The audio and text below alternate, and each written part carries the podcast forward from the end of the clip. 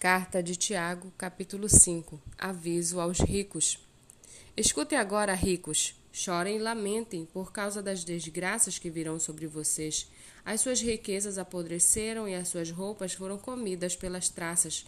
O seu ouro e a sua prata estão enferrujados, e essa ferrugem será testemunha contra vocês e há de devorar como fogo o corpo de vocês. Nestes tempos do fim, vocês ajuntaram tesouros Eis que o salário dos trabalhadores que fizeram a colheita nos campos de vocês e que foi retido com fraude está clamando, e o clamor dos que fizeram a colheita chegou aos ouvidos do Senhor dos Exércitos. Vocês têm tido uma vida de luxo e de prazeres sobre a terra, têm engordado em dia de matança. Vocês têm condenado e matado o justo sem que ele ofereça resistência. Portanto, irmãos, sejam pacientes até a vinda do Senhor. Eis que o lavrador aguarda com paciência o precioso fruto da terra até receber as primeiras e as últimas chuvas. Sejam também vocês pacientes e fortaleçam o seu coração, pois a vinda do Senhor está próxima. Irmãos, não se queixem uns dos outros, para que vocês não sejam julgados.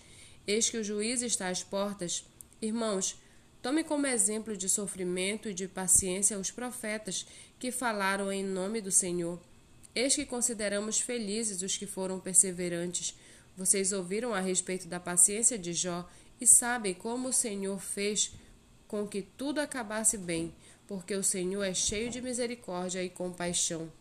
Acima de tudo, meus irmãos, não jurem nem pelo céu, nem pela terra, nem por outra coisa qualquer, mas que o sim de vocês seja sim e que o não de vocês seja não, para que vocês não incorram em condenação. Alguém de vocês está sofrendo? Faça oração. Alguém está alegre? Cante louvores. Alguém de vocês está doente? Chame os presbíteros da igreja e estes façam oração sobre ele, ungindo-o com óleo em nome do Senhor. E a oração da fé salvará o enfermo, e o Senhor o levantará. E se houver cometido pecados, estes lhes serão perdoados. Portanto, confessem os seus pecados uns aos outros e orem uns pelos outros para que vocês sejam curados.